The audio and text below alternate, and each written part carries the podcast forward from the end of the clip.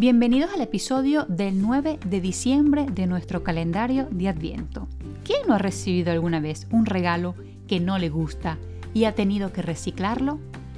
¿Qué otro fin le podríamos dar a los regalos que no nos gustan? En época de intercambios y regalos en el colegio, en la universidad, en el trabajo, con el grupo de amigos y hasta en familia, en muchas ocasiones, no, no, todos quedamos conformes con los obsequios y es por eso que muchos optan por guardarlos, otros los regalan y algunos más deciden donarlos. ¿Conocen alguna estrategia para deshacernos de los regalos que no son de nuestro grado? Hoy vamos a hablar de una estrategia conocida por todos que seguramente hemos realizado alguna vez para reutilizar o reciclar regalos. Vamos a llamar las cosas por su nombre. Me refiero al roperazo. Otro término también aceptado pero difícil de pronunciar es la palabra re-regalo. ¿A qué me refiero? A la acción de regalar de nuevo o reutilizar un regalo. Como la palabra lo dice, el término proviene de ropa, de ropero, armario o closet. Ahora bien, lo ideal no es regalar algo que tenemos guardado, pero muchas veces es la única o incluso la mejor opción en algunos casos. A veces es preferible un roperazo muy bueno a algo nuevo pero de mala calidad o de mal gusto. ¿No creen? Las víctimas del roperazo son muchísimas. Partamos del hecho de que no está mal reciclar regalos, pero hay que hacerlo con cierta cautela. ¿En qué consiste exactamente y cómo puede convertirse en un aliado para sortear regalos no deseados? El roperazo navideño es una estrategia ingeniosa y respetuosa para mejorar las prácticas de los regalos que no se ajustan a nuestras preferencias. Vamos a ver algunos puntos claves que hay que tomar en cuenta a la hora de aplicar el roperazo. Al recibir el regalo, cuando recibes un regalo que no encaja con tus gustos o necesidades, en lugar de dejarlo en un rincón apartado y olvidado, hay que considerar el roperazo navideño. Sin embargo, hay que agradecer sinceramente el regalo al recibirlo, mostrando aprecio por el gesto generoso. Este paso es crucial para mantener una buena relación con la persona que hizo el regalo. Guardar discreción. La idea es guardar el regalo de manera discreta, evitando que la persona que lo regaló se dé cuenta. Esto es esencial para evitar malentendidos y mantener una relación armoniosa. Lo ideal sería guardar el regalo en un lugar discreto y fuera de la vista de quienes pudieran sentirse ofendidos si descubren que no estamos usando el regalo como esperaban. Hay que evitar mencionar la idea del roperazo navideño para ser corteses. Evaluar el regalo. Hay que tomarse el tiempo para evaluar el regalo de manera objetiva. Considerar si hay alguien más a quien le podría gustar o beneficiar más. Y si es algo que se podría reutilizar de manera significativa. También se podría evaluar donarlo a una organización benéfica donde pueda tener un impacto positivo.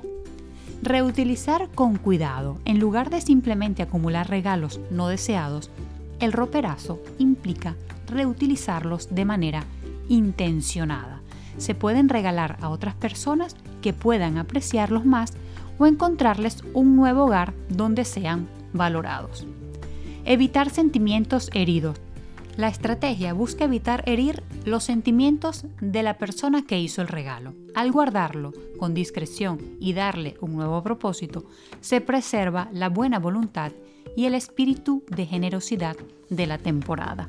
Es mejor evitar comentarios despectivos, mantener una actitud positiva. La discreción y el respeto son fundamentales para preservar la armonía durante las festividades. Ahora veamos cuáles son los mandamientos del roperazo. Son las reglas para llevar a cabo esta práctica de la manera más ligera y tranquila posible. Número 1. Que el roperazo no sea la primera opción de regalo. Hay que utilizarlo en caso de emergencia, cuando no se puede comprar un regalo por causas de fuerzas mayor. La regla número 2 es, tiene que ser algo nuevo, es decir, sin abrir, sin usar y con etiqueta. Si no es nuevo, tiene que estar en las mejores condiciones y por supuesto tiene que estar envuelto, hay que envolverlo. Aunque sea que se vea que invertiste tiempo en producir un regalo. La regla número 3 es, si es ropa, tiene que ser solo con etiqueta y sin usar. Si no, ni te plantees el problema. Si la prenda conserva la etiqueta, puede ser un roperazo. Pero lo mejor es evitar que los roperazos sean ropa. La regla número 4 es, si lo tienes que arreglar demasiado, no es un buen roperazo. Si tienes que invertirle mucho tiempo en arreglarlo para que parezca nuevo, evítate las molestias, se notará que es un roperazo. Compra algo nuevo, que es mejor. La regla número 5 es, Nunca regales roperazos a jefes, a suegros, a pretendientes amorosos o a clientes. Estas personas son fácilmente, fácilmente susceptibles a criticarte y a juzgarte. No alimentes esa intención y procura por todos los medios quedar bien. La regla número 6 es, no te liberes de los roperazos de tu pareja, novio o marido y mucho menos de tus ex. Si ya vas a regalar un roperazo de un regalo del ex, asegúrate de que esté en excelentes condiciones y que la persona a la que se lo regalarás le gustará tanto que en caso de que se dé cuenta, no le dé tanta importancia.